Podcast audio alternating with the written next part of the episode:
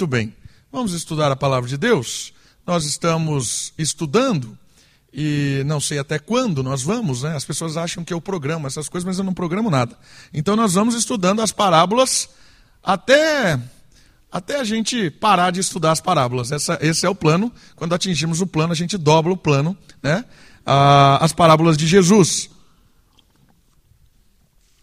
E as parábolas de Jesus são muito legais.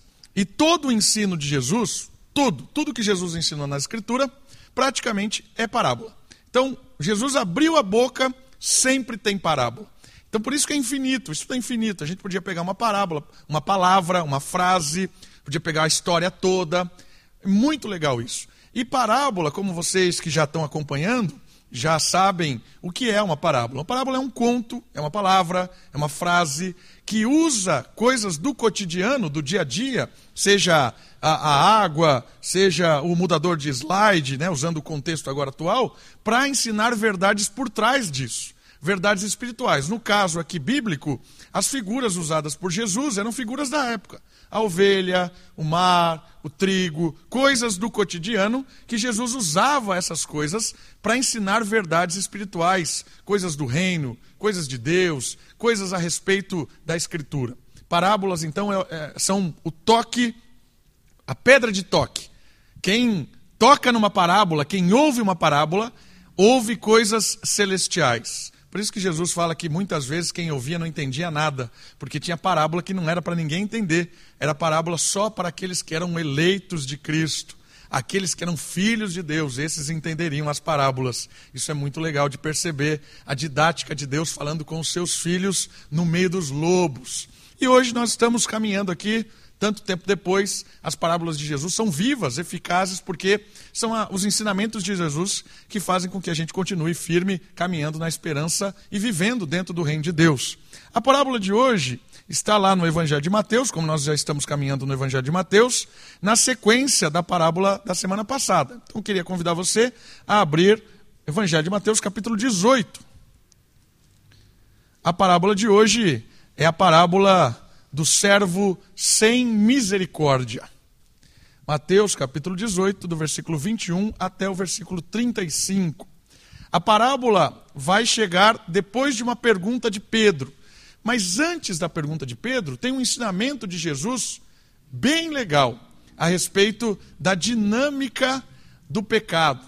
Como trabalhar com o pecado. Isso é, é bem legal de perceber. Então, antes de aparecer a parábola, no capítulo 18, antes de aparecer ela, vai Jesus vai explicar algumas coisas que são interessantes da gente observar antes de chegar na parábola propriamente dita, que está no versículo 21.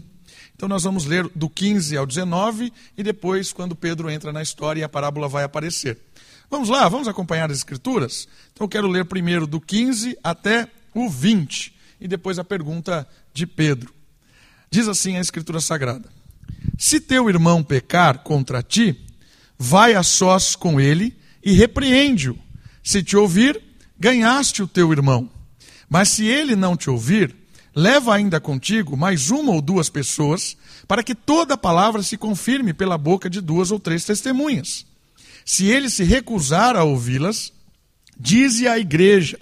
E se também se recusar a ouvir a igreja, considere-o gentil e publicano. Em verdade vos digo: tudo quanto ligares na terra será sido ligado no céu, e tudo quanto desligares na terra será sido desligado no céu. Ainda vos digo mais: se dois de vós na terra concordarem em pedir acerca de qualquer questão, isso lhe será feito por meu Pai, que está no céu. Pois onde dois ou três se reúnem em meu nome, ali estou no meio deles. Olha que interessante essa, esse primeiro ensinamento de Jesus que antecipa a parábola, antecipa a pergunta. É claro que já tem parábola aqui no meio, nós já estudamos essa parábola da chave, quando Jesus diz isso para Pedro: o que ligares no céu, na terra será ligado no céu, o que desligares na terra será desligado no céu. Aparece aqui de novo num contexto muito interessante e provocativo, que é o contexto de correção, de disciplina, de ajustar a linha, da, da, ajustar o alinhamento da caminhada cristã. A parábola de hoje vai falar sobre o servo sem misericórdia. Por quê? Porque a história que a parábola vai contar para a gente hoje é alguém que conheceu o perdão, experimentou do perdão, mas não conseguiu passar esse perdão, transmitir, derramar do perdão. Então, a, a, a, história, a parábola que Cristo vai contar, vai falar sobre perdão. Ser perdoado e liberar perdão. Saber perdoar. Essa é a parábola. E antecede a questão do pecado.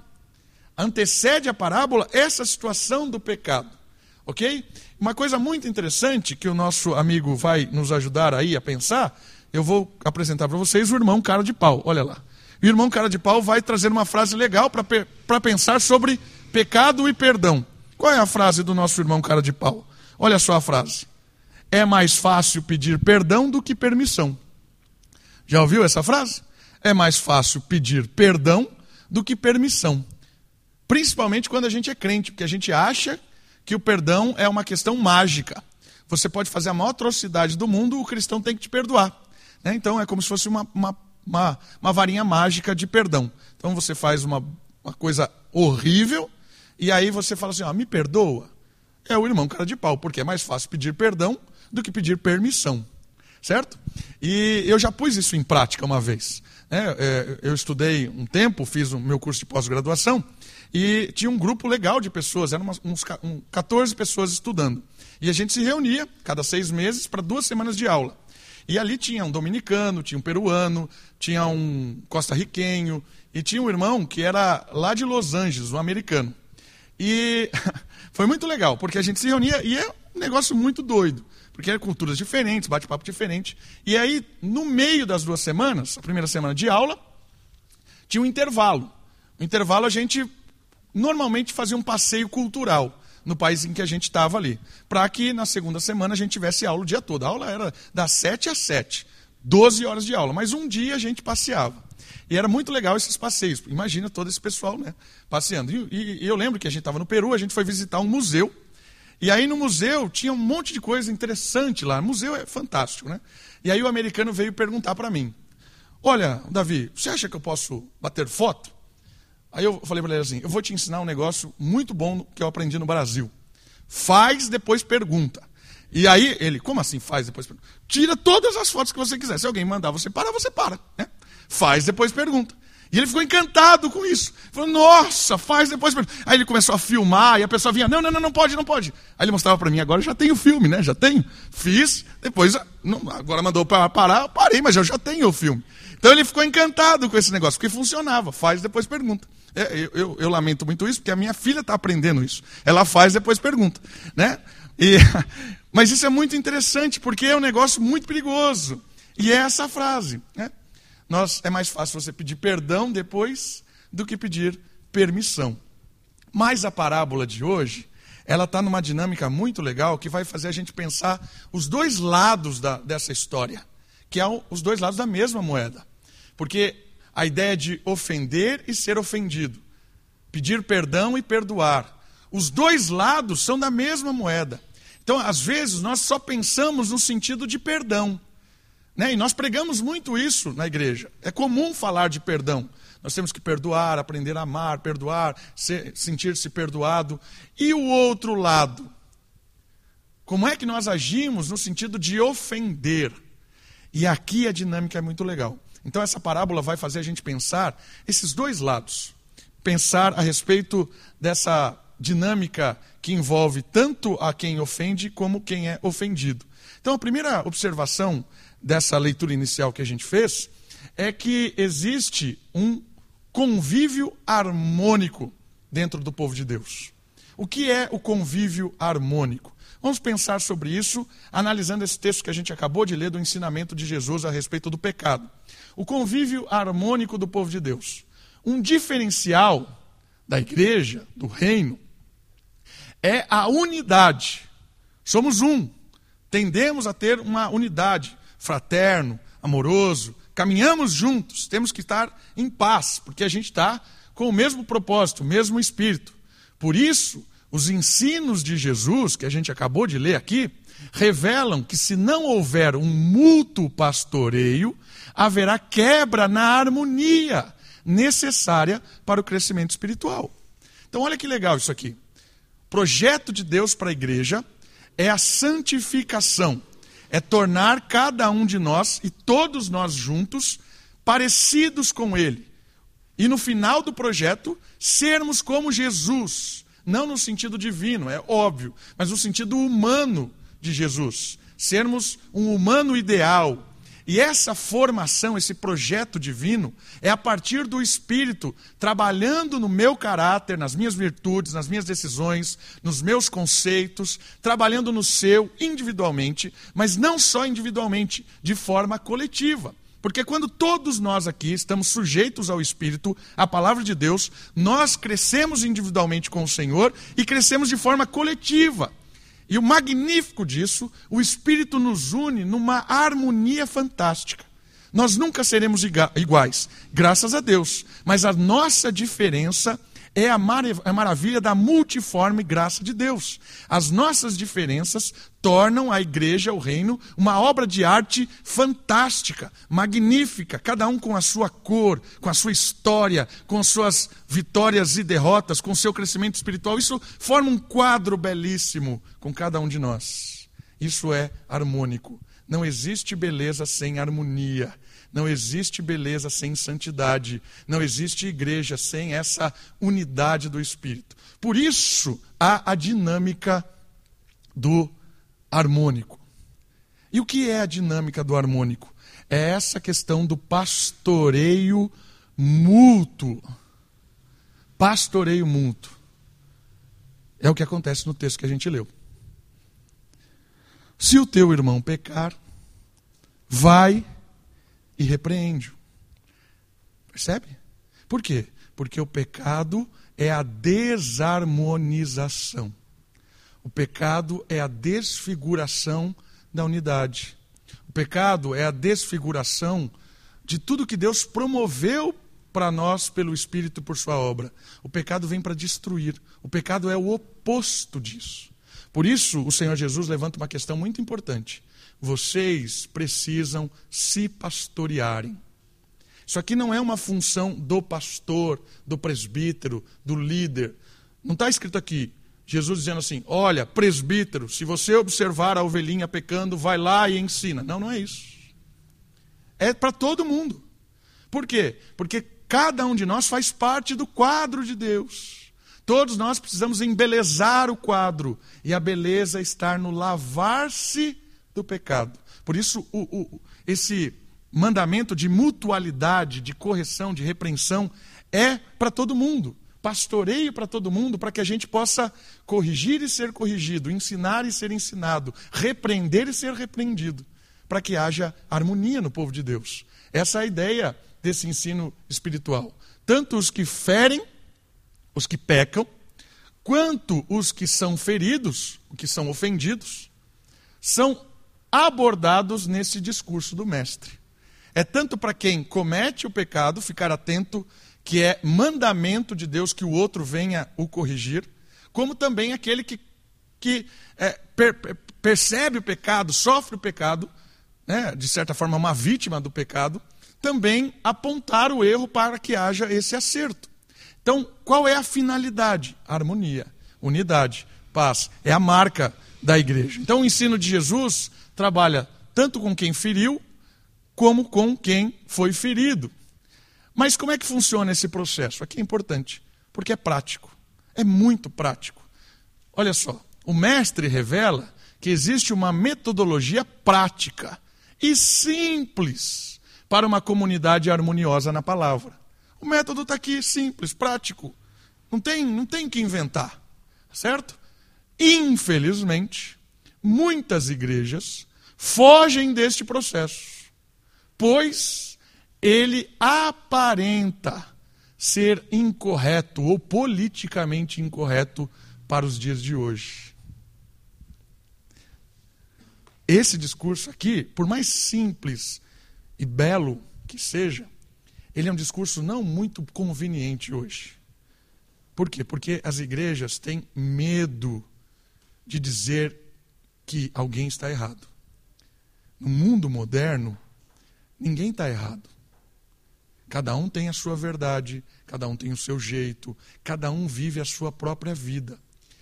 Isso é morte. Por quê? Porque é a vitória do ego. Como é que você vai viver num mundo onde cada um determina o que é correto? Não tem harmonia. Se eu decido que correto é pegar esse púlpito e começar a jogar em vocês, porque eu acho divertido e vou rir e tal, você vai dizer, falar assim, você é maluco. Né? Mas aí eu falo para você, mas eu gosto disso. O que me impede? Por que, que você está questionando a minha felicidade de jogar o púlpito na sua cabeça? Você não quer que eu seja feliz? Você é o quê? Tosador do bem do próximo? É? Olha, não julgue que nem Jesus. Percebeu? Percebeu que, que loucura que vira? Aí você gosta de dar, de bater em alguém. Não, mas eu não posso questionar que você está errado. Por isso, irmão, se a gente depender da verdade individual de cada um para estabelecer a harmonia, não tem harmonia. Por isso que o mundo é um caos. Por isso que o mundo é essa loucura que é. Por isso que essa disputa política, essa disputa de poder, essa disputa de influência, porque não existe um regulador de quem está certo e quem está errado. É o mais forte. Mas na igreja não é assim.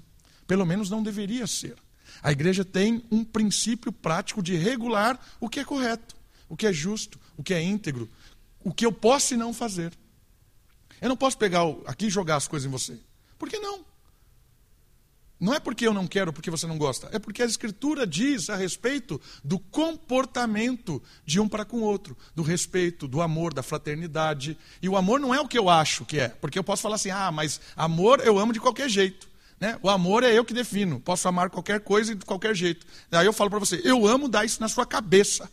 Pronto, matamos de novo. Percebe como não é o amor que regula? É sempre a palavra. Nem todas as formas de amor é correta. Não é. Isso é uma mentira. O que é que define amor? O que é que define paz? O que é que define o que é certo e errado? É a palavra.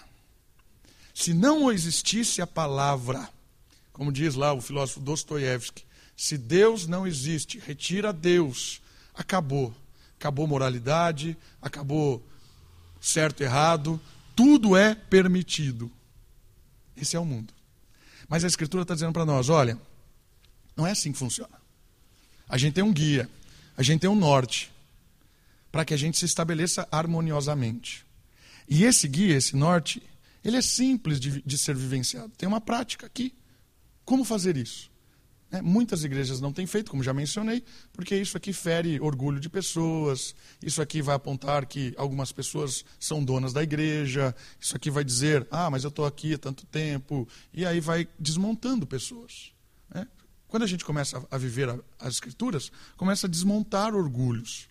E, e não é muito isso que as pessoas querem, né? Então, a escritura está dando o guia prático para funcionar uma igreja harmoniosa. E qual é? Três passos muito simples. O primeiro é particular. Se você vê o seu irmão, observar o seu irmão indo para o caminho errado, o que você vai fazer? A ligar para o pastor? Não, não vai. Se ligar para mim, vou dizer que você é fofoqueiro, porque não é isso que você vai fazer. Se você perceber que o seu irmão está indo para o caminho errado, você vai falar com ele, com ela. E se você se omitir, é você com Deus. É Deus que vai cobrar de você porque você está abrindo mão da harmonia, permitindo que o diabo coloque o dedo e cause desarmonia no povo de Deus. Isso é responsabilidade sua, não é do presbítero, não é do diácono, não é do pastor. Por isso que tem muita confusão em igreja, que jogam a culpa no pastor. Porque o pastor é tipo, tipo, técnico de futebol, né? Você tira o pastor, bota outro. Mas a confusão começou ali na igreja. Que ninguém teve coragem de confrontar um pecado, de corrigir uma pessoa. É função da comunidade isso. Não é do pastor. Percebe? Então aqui Jesus está nos desafiando: é, queremos harmonia, queremos unidade, queremos o Espírito. É você que tem que saber falar com amor, com respeito e também saber ouvir. Porque saber ouvir é difícil. Toda vez que a gente ouve uma repreensão, a gente já se arma. Né? Ah, mas você. Ah, mas eu não sei. Ah, calma. Às vezes é uma repreensão injusta, mas ouve. Fala, ó, obrigado por ter dito isso, eu vou pensar, vou analisar o que você está propondo para mim, e depois a gente continua a conversar. Pode ser? Beleza, aí você chega, senta, ora, começa a analisar aquilo que foi apontado para você, e aí você vai, nossa, não é que o irmão está certo? Não responda de imediato. Que isso seja algo comum no nosso meio. Pessoas interessadas uns pelos outros, no sentido de nos ajudar mutuamente, corrigindo uns aos outros. Harmonia. Isso é encantador do reino. É encantador. Num mundo de egos, o reino de Deus desaba o nosso ego. E sabe o que é o mais legal de tudo? Olha o que o texto diz. Vai a sós com ele e repreende-o. Se te ouvir, acabou. Ganhou unidade, paz. Não precisa de mais ninguém envolvido. Não precisa de mais ninguém. Resolveu. É claro que tem situações e situações, né? Se a pessoa mata alguém, não é assim. É. Perdoado, trim. E a igreja vai esconder o cara que assassinou. Não, não é assim. Perdão é uma coisa, consequência é outra. Certo? Alguém que erra é perdoado imediatamente. Paz, harmonia. Mas muitas vezes a consequência vai acontecer e é graça de Deus. É graça. A consequência do pecado é graça. Porque se Deus não deixasse a consequência, nós nunca aprenderíamos que o pecado é morte. Imagina, a gente faz uma bobagem tremenda, Deus tira a consequência. Sempre. Porque eu peço perdão imediatamente. Ele nunca deixa consequência. Eu vou usar aquela frase. É mais fácil pedir perdão do que pedir permissão. Porque sempre vão retirar a consequência. Não é isso. Perdão é harmonia, é paz, você fez essa atrocidade, sei lá, qualquer. matou alguém. É bem-vindo, é perdoado. Mas você vai ter que acertar as contas com a justiça, com a família. Vai ter que acertar. E a igreja promove isso, não esconde isso. Igreja que esconde consequência é a igreja que está causando aqui dentro uma bomba. Muito bem. Mas o processo continua da harmonização. Foi lá, disse para a pessoa: ó, Isso aí não está legal, cara. Você está caminhando para o caminho errado. Né? Soberbo. Está muito soberbo. Essas suas atitudes, essa sua palavreado. está muito soberbo, cara. Soberbo é morte. Às vezes a gente só disciplina pessoas na igreja que engravidam. Né? E soberba, a gente não, não corrige soberba? Soberba talvez seja pior do que sexo antes do casamento. Os dois são pecados, mas a soberba talvez destrua mais. Você está sendo muito soberbo, muito mesquinho. Aí, fulano diz, não, não estou não. Temos um impasse. Um diz que está sendo, o outro diz que não está sendo. Como é que nós resolvemos isso? Mas, se ele não te ouvir, leva ainda contigo mais uma ou duas pessoas. Aí entra liderança da igreja. Aí entra as pessoas maduras para poder ouvir o que está acontecendo. Sentamos lá, chega o pastor, chega mais dois oficiais da igreja, vamos ouvir a história. Olha, pastor, aqui a soberba tal. E aí há uma, em amor, uma, uma, uma, uma análise do que está acontecendo. Para que haja perdão, restabelecimento, harmonia. Conversamos. Vamos, vamos supor que que os, os irmãos ali mais experientes ouviram a história e falaram assim: não, realmente você está sendo soberbo. Aí o, o rapaz fala: não, estou sendo soberbo, está louco? Se ele se recusar a ouvi-las, diz-o à igreja. Aí tornou público. Por quê? Porque a igreja vai ser convidada a repreender o irmão soberbo. Para quê? Para ajudar ele. Para que ele se livre dessa dessa, desse estilo de vida que está levando ele para o buraco. E a igreja começa a dizer para ele assim: meu irmão, é soberba, soberbo isso, mesquinho, arrogante, sai dessa vida. Toda a igreja é convidada a dizer isso. E aí o amiguinho diz assim: não, não é. E aí normalmente quando chega nessa hora a pessoa vai embora da igreja. E aí o que, que o Senhor Jesus ensina? Né? considera-o gentil e publicano. Olha que pesado isso. que sentido? É descrente. Mesmo que ele seja crente, desconsidera, trate-o como descrente. E como é que se trata como descrente? Aqui é a chave importante, igreja, para dar um choque de realidade a alguém que está cego. E aí Paulo vai nos ajudar a entender isso aqui, porque Paulo põe isso na prática. Deixe seu dedinho em Mateus 18 e vai com, comigo em Paulo aplicando isso em 1 Coríntios capítulo 5. 1 Coríntios capítulo 5, versículo 11. Olha só o que Paulo diz a respeito dessa aplicação. Se você ler do capítulo 1 até o capítulo do, do, do capítulo 5, versículo 1 até o 11, Paulo vai falar exatamente o que Jesus disse. Paulo usa a autoridade de Jesus para aplicar aqui nessa correção de alguém que estava fazendo algo errado.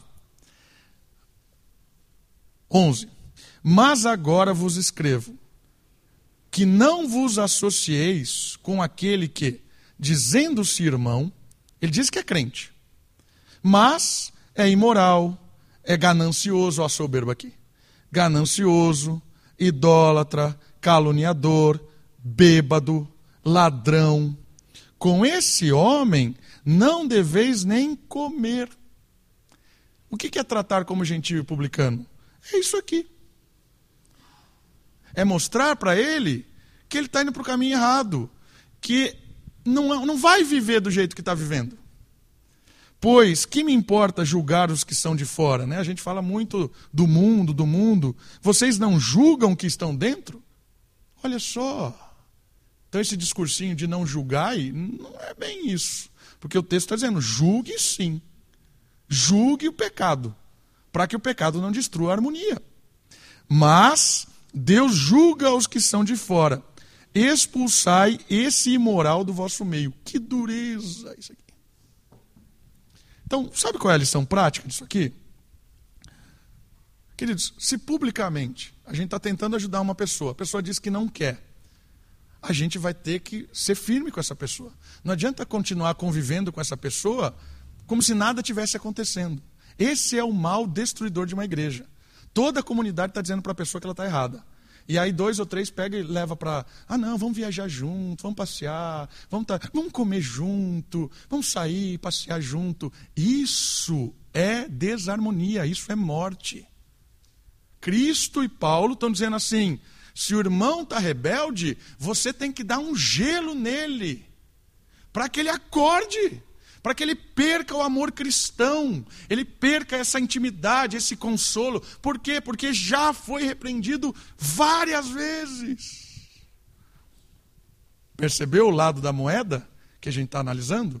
Nós vamos falar do perdão, mas a primeira questão é analisar a consequência do erro.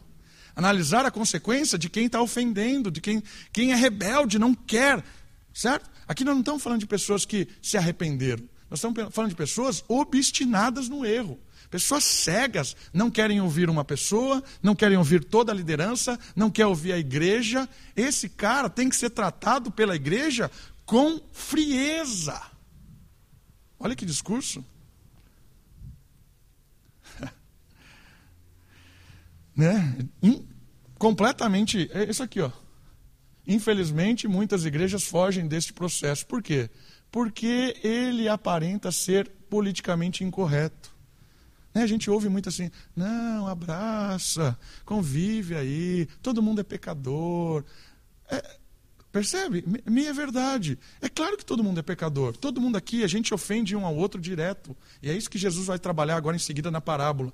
Mas o que ele está falando é o seguinte: quando essa ofensa acontece a gente se lava, a gente se perdoa, a gente resolve e a gente continua caminhando junto. Porque quando se arrepende, aqui o arrependimento é a chave mestra. O arrependimento é o quebrantamento. O arrependimento é alguém que diz assim: eu realmente errei, eu aceito o que vocês estão dizendo, eu quero harmonia de novo. A rebeldia é o oposto. A rebeldia é a fuga, é começar a visitar outras igrejas, começar a levantar outras pessoas, começar a fomentar dentro da igreja, olha o que estão fazendo comigo, se vitimizar. Isso é morte. E eu quero dizer para vocês, irmãos, isso está cheio nas igrejas. O que mais está destruindo a igreja é pecado e pessoas que não querem se arrepender do pecado, querem destruir comunidades com a sua soberba e seu orgulho. Isso é muito duro. Percebeu que nós temos um dilema?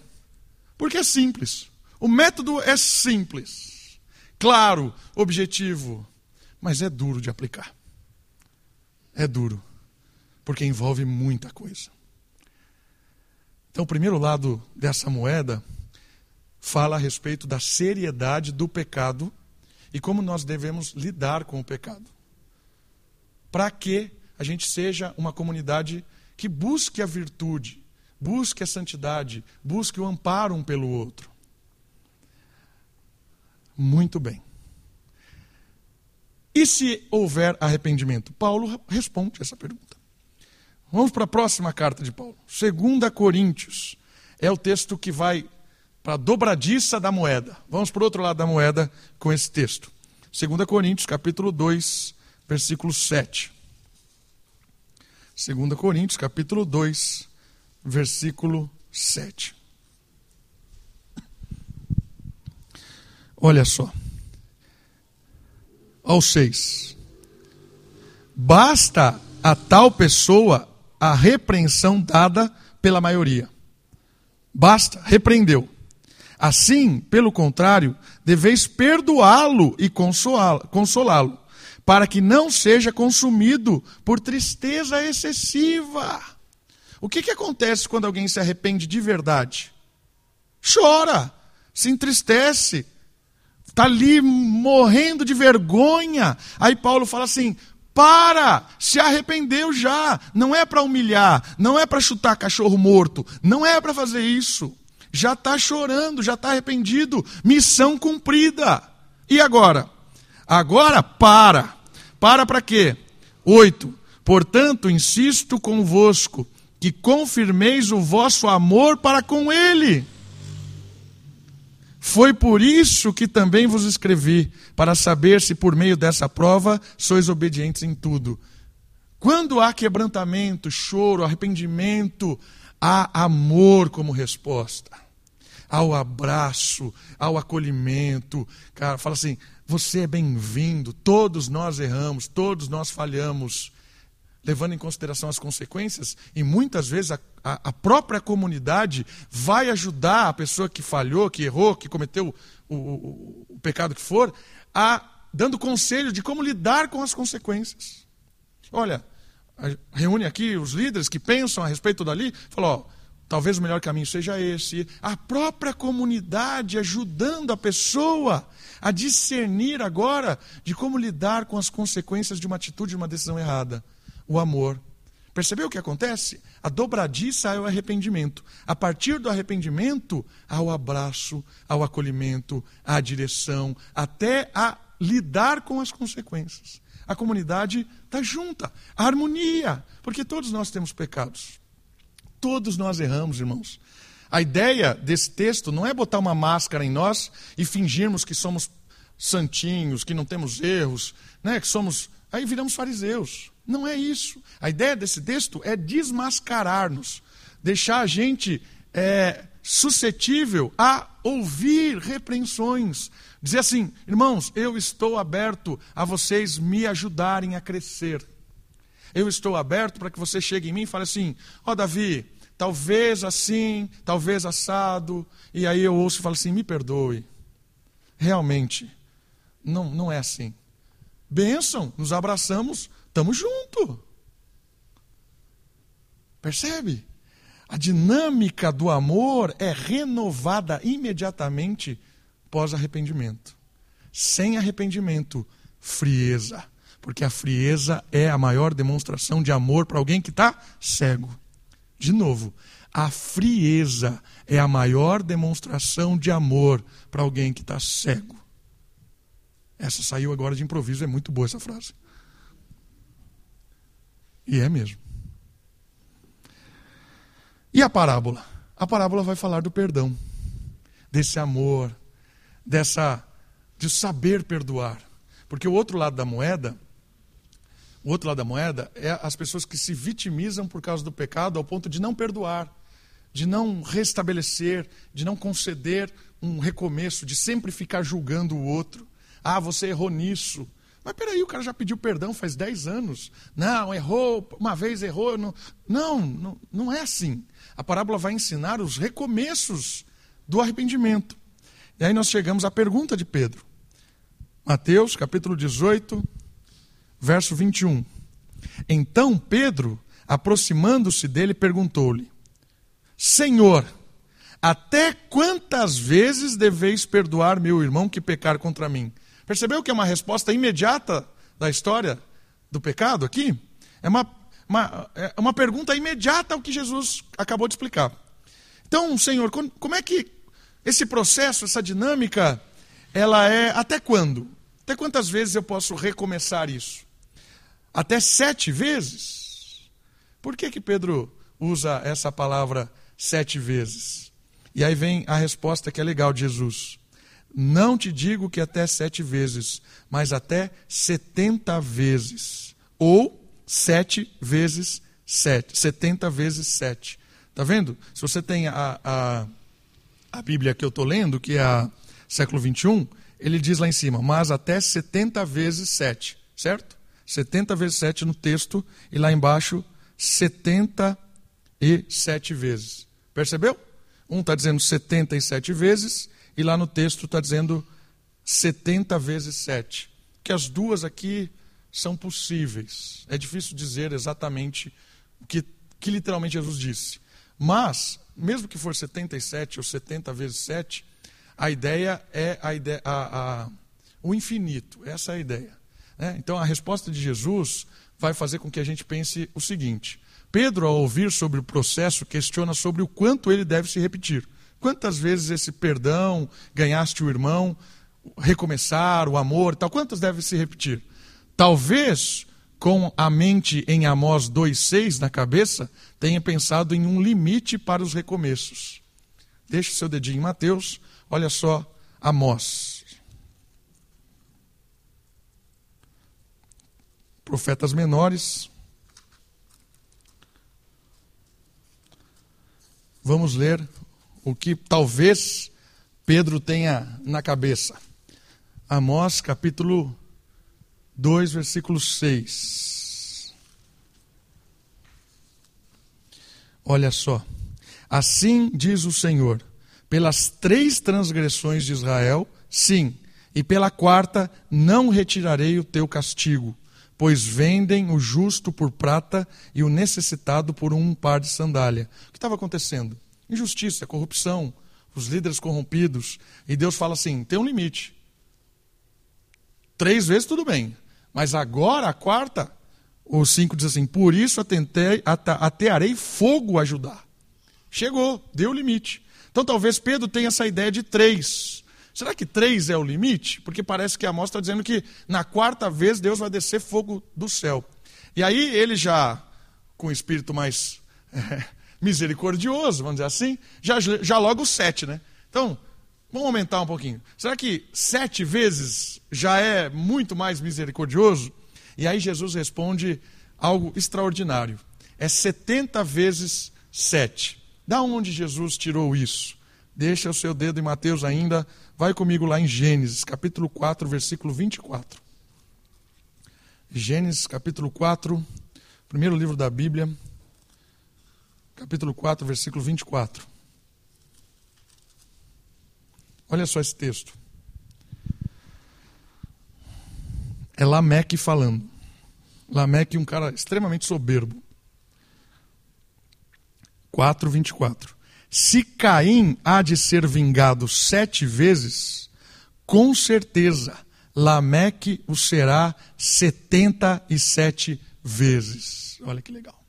77 vezes, que é a possibilidade do texto que a gente viu. Por que que Lameque disse isso? Lameque falou assim: Caim vai ser vingado sete vezes porque foi morto? Ai de quem tocar em mim. Ai de quem aparecer tentar me matar.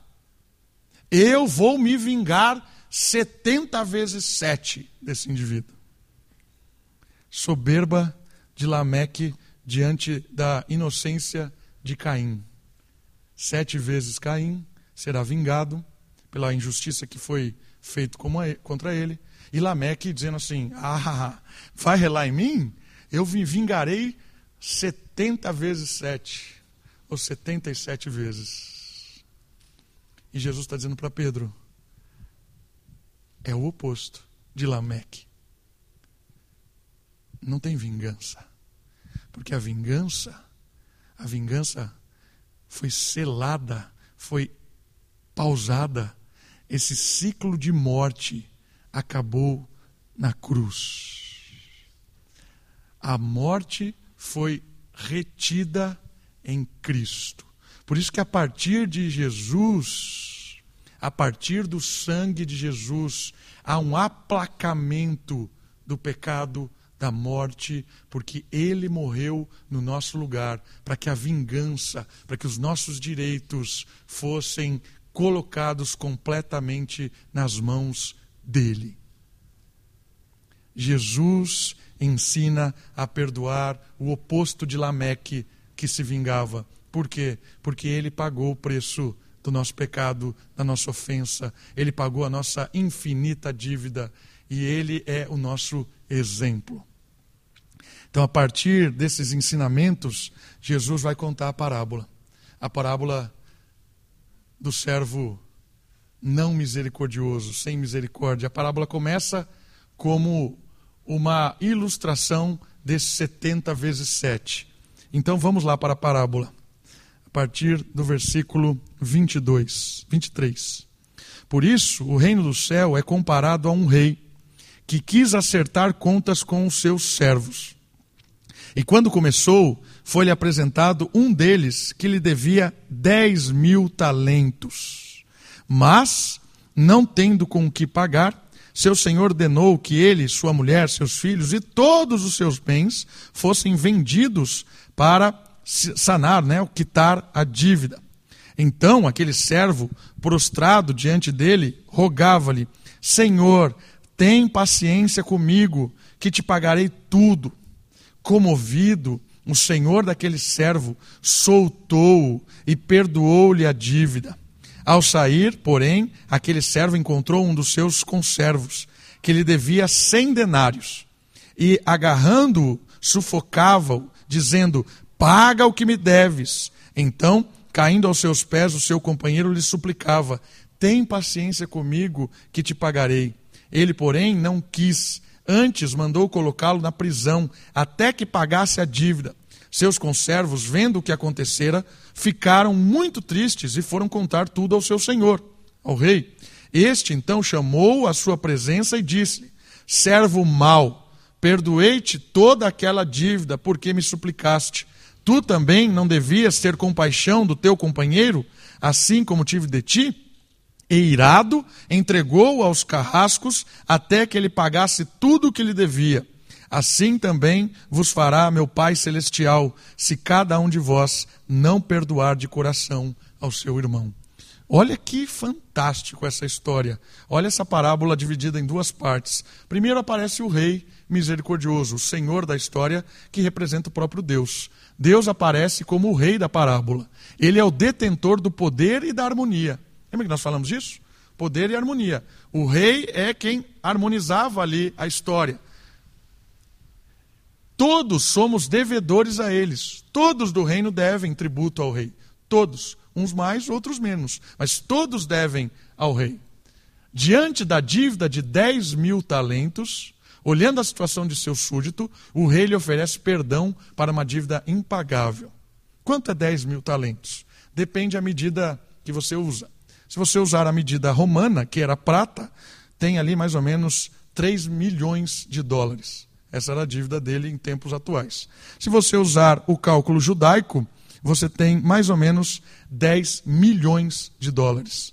Mas se você usar o ouro, que era comum também na época, você tem aqui 150 milhões de dólares. Essa era a dívida pequena desse cara. Eu vou pagar. É, vai, vai pagar.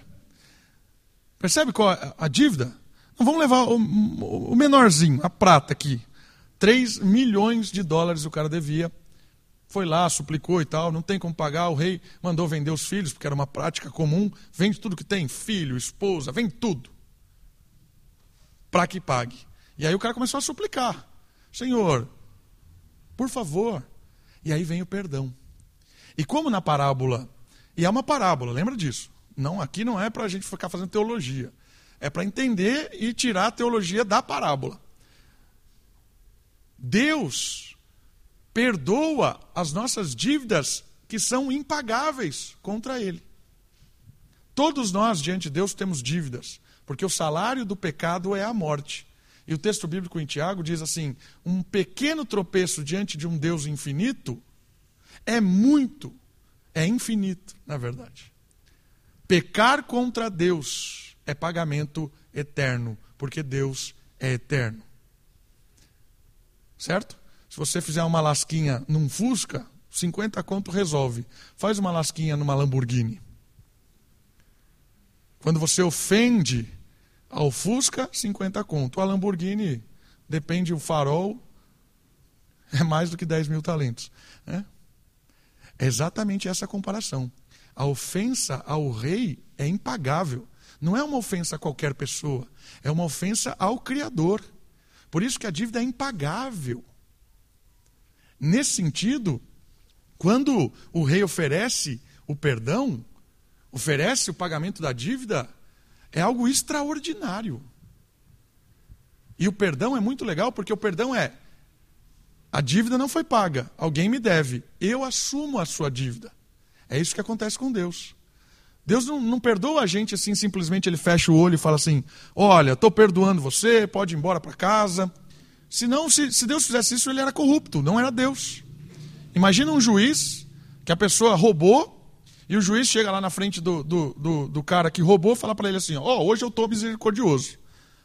Você roubou, merecia 10 anos de cadeia, mas hoje a minha misericórdia transcende. Então você vai embora para casa porque eu te perdoo. Que você falaria de um juiz desse? Você já deve ter falado, porque acontece isso toda semana no Brasil. Né? Mas não é isso que está acontecendo no texto. Por quê? Porque alguém paga. Quem é que paga? Cristo. Cristo morre na cruz para que eu e você não precisemos pagar a nossa ofensa contra Deus. E como é que Cristo consegue pagar a nossa ofensa? Porque Ele é o próprio Deus. Ofensa a um Deus infinito é paga por um Deus infinito na pessoa de Jesus. Jesus representa a humanidade que crê e representa a própria divindade. Por isso, Deus, Deus homem, paga a nossa dívida completa, de todos nós e toda a nossa dívida impagável quando você crê. Quando eu creio em Cristo, quando eu me, me reconcilio com Ele, quando eu entrego a minha vida a Cristo, todas as minhas dívidas, todos os meus pecados, tudo é perdoado de uma vez para sempre. Comunhão estabelecida para sempre. Não importa o que você fez, não importa por tempos onde você andou, não importa a vida que você carregou até esse momento. Quando você se arrepende, crê em Cristo, entrega a sua vida para Ele, Ele perdoa tudo, porque morreu na cruz por você. Isso é graça. Percebeu a dinâmica aqui do perdão imerecido infinito? E aí é muito legal porque essa realidade do perdão nos ensina a prática. Porque o servo que aparece, ele é impiedoso. Quem recebeu o perdão é impiedoso. Porque você ouviu a, a parábola, ele não perdoou ali centavos, né? A atitude do servo revela muito do nosso coração egoísta. O servo impiedoso é um retrato de nós. Jesus está apontando para os discípulos como servo impiedoso. Nós somos o servo impiedoso. Por isso a gente tem que tomar cuidado para experimentar da graça do perdão de Deus e derramar esse perdão. Precisamos aprender a desenvolver um coração misericordioso. Mateus 5,7, o Sermão da Montanha diz isso agir com misericórdia. Experimentar da misericórdia para agir com misericórdia. Feliz, bem-aventurado os misericordiosos, porque experimentarão da misericórdia, ou experimentam da misericórdia. Está aqui no Sermão do Monte. Então, aprender a desenvolver a misericórdia, pois neste mundo mal sofremos e fazemos sofrer. Queridos, entendam isso. Uma hora você ofende. Você erra. Eu erro. Eu posso te ofender daqui a pouco com uma piada mal feita, ou com alguma coisa que eu diga e você se ofenda, ou com alguma atitude que eu tenha e você fique meio emburrado. Eu sou pecador. Como é que nós resolvemos isso? Conversando. Davi, não gostei disso. Eu paro, penso e falo: Você está certo. Eu fui arrogante. Você está certo. Eu não percebi. Me perdoa. Percebe? Esse é o recomeço. Então, a ideia do misericórdia, a gente tem que entender que a gente erra com os outros e os outros erram com a gente. Isso aqui nos ensina a perceber que nós ofendemos as pessoas também. Nós ofendemos e somos ofendidos. Cuidado para que quando alguém te ofenda, quando alguém peque contra você, você não se vitimize ao ponto de carregar uma amargura eterna. Ai, o Davi fez aquela piada comigo, né? E eu, ah, que homem mau. Até hoje eu estou aqui, a minha vida é fracassada, perdi o emprego, estou aqui na miséria porque eu carrego a, a, o ódio. Tem gente que é assim. Entenda uma coisa: todo mundo vai errar com você. Se você não perceber essa dinâmica do perdão, você vai ser escravo da vitimização de ser ofendido. E vai carregar essa amargura, essa tristeza, esse rancor para o resto da vida. E quem carrega amargura e rancor é como se tivesse tomado veneno e achado que o outro vai morrer. Não vai morrer. É você que está tomando remédio para a morte, tomando veneno. Por isso que a dinâmica é importante você perceber uma coisa. Você ofende as pessoas e aceite o perdão, celebre o arrependimento e você também será ofendido. Conceda o perdão, celebre a reconciliação, que voltemos à harmonia. Por quê? Por dois motivos. O primeiro deles, está aí o slide está dizendo para nós, o primeiro deles é porque Deus te perdoou.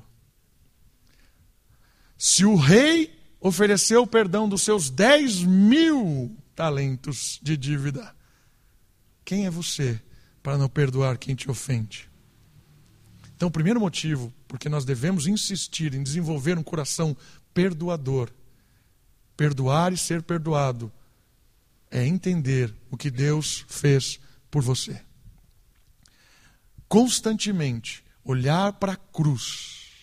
Olhe para a cruz. E veja o que aconteceu naquela tragédia, naquele ato horrendo de Deus, homem, sendo humilhado massacrado por causa de você e de mim. Quando você olha para isso, olha todo aquele castigo de Cristo, toda aquela, aquela angústia, e você fala assim: Ele está fazendo aquilo por mim, para que eu não precise carregar aquela cruz, que eu carregaria a eternidade e nunca pagaria a ofensa. Então, quando você olhar para isso, quando eu olhar para isso, isso deve quebrar qualquer direito próprio, qualquer desejo de vingança, qualquer amargura, carregando ódio. Perdoe, irmãos. Perdoe, minha irmã. Perdoe. Por mais horrendo que seja a ofensa feita por você, olhe para Cristo e Ele perdoa você. Perdoe. Não carregue essa mágoa, não carregue essa tristeza, não carregue o ódio, porque o ódio nos cega.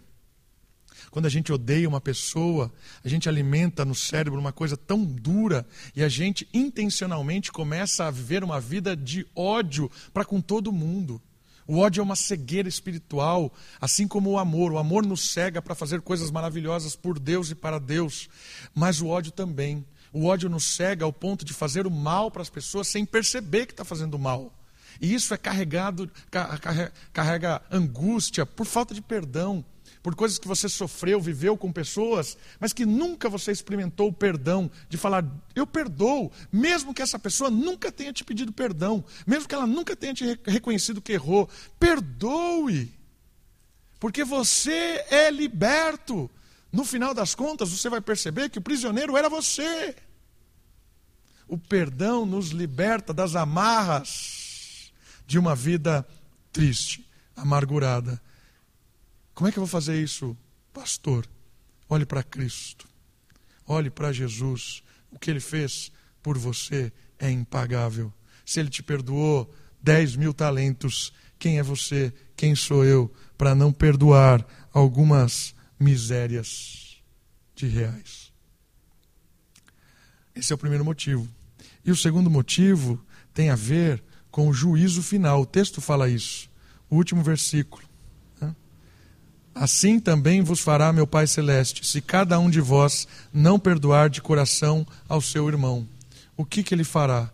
Fará o que fez aqui, no sentido de que quem não perdoa, quem não perdoa, talvez nunca tenha experimentado o perdão de Cristo. Então, o segundo motivo, primeiro é olhar para Cristo. O segundo é olhar para o juízo final. Porque o juízo final nos alerta se nós não expressarmos o perdão que recebemos, algo está apontando para nós. Ó, o Pai vai te cobrar por isso. É a oração do Pai Nosso, né? Perdoe as nossas dívidas ou as nossas ofensas, assim como nós perdoamos a quem nos deve ou a quem nos ofendeu. Essa é a marca do Filho de Deus. Perdoa porque recebeu o perdão. Então, olhando para o juízo final, sabendo que Deus vai cobrar de nós essa atitude misericordiosa, como aconteceu na parábola, nós devemos viver uma vida de misericórdia e de perdão. Perdoar e ser perdoado. Saber que você ofende e também é ofendido.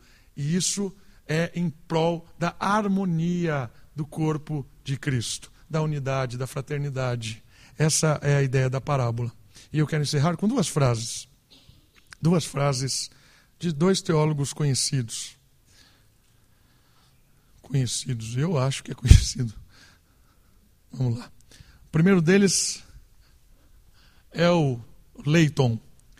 Deveríamos perdoar pouco a nós mesmos e mais aos outros. Por que ele está dizendo isso? Porque muitas vezes a gente tem amor próprio, né? egoísmo demais, sempre vítima das coisas. A gente precisava olhar mais para o outro do que para nós mesmos deveríamos perdoar pouco a nós mesmos e mais aos outros. E a outra é do, do Riley. Pessoas que não entendem a doutrina cristã serão impactadas com o temperamento perdoador de um crente. Olha que legal isso. As pessoas que são descrentes estão no mundo. Por mais que você tente argumentar, explicar apologeticamente, defendendo a fé, talvez elas vão ser mais impactadas com o temperamento perdoador do que com o bom argumento. Porque a atitude desarma. E aí, quando a pessoa olha o testemunho de alguém que perdoa e é perdoado, o Espírito toca e aí começa a ouvir o argumento. A atitude desarma muita gente. O Espírito usa as nossas atitudes para desarmar pessoas. Queridos, a parábola de hoje é sobre perdão. Perdão nos ensina que o pecado é algo sério e grave. O pecado não é uma manchinha no coração, como a gente aprende na nossa infância. O pecado é muito mais do que isso. O pecado é a morte. O pecado é a destruição. Por isso a gente tem que tratar o pecado com seriedade. Tratando o pecado com seriedade, com perdão, arrependimento, recomeços. E nós precisamos aprender que perdoar é se libertar, ser perdoado é libertador. E tudo isso, tudo isso visa o crescimento, maturidade e o brilhar da Igreja Presbiteriana Moriá, não só em Americana, mas em qualquer lugar onde as pessoas vão olhar e vão ver pessoas que temem a Deus e que buscam viver uma vida de harmonia, pastoreando uns aos outros. Vamos orar? Baixe sua cabeça, feche os olhos. Vamos louvar ao Senhor e agradecer pela tua graça e misericórdia. Pai querido, muito obrigado. Obrigado, Senhor, pelo perdão que nós recebemos em Cristo Jesus. Obrigado porque no Senhor há esperança, há recomeço, há libertação. Obrigado porque não existe situação que o Senhor não mude, não existe escolhas que o Senhor não transforme, não existe momentos que o Senhor não torne diferente. Por isso nós clamamos ao Senhor Que o Senhor continue nos perdoando, nos renovando, nos ajudando a crescer na fé, na esperança e no amor. Cuida da Moriá, cuida de cada irmão, cada irmã aqui, para que sejamos, ó Deus, instrumentos nas tuas mãos, provocando cada vez mais uma harmonia, uma atmosfera de amor, misericórdia, temor. Muito obrigado. Te louvamos, te agradecemos, no nome precioso de Jesus. Amém.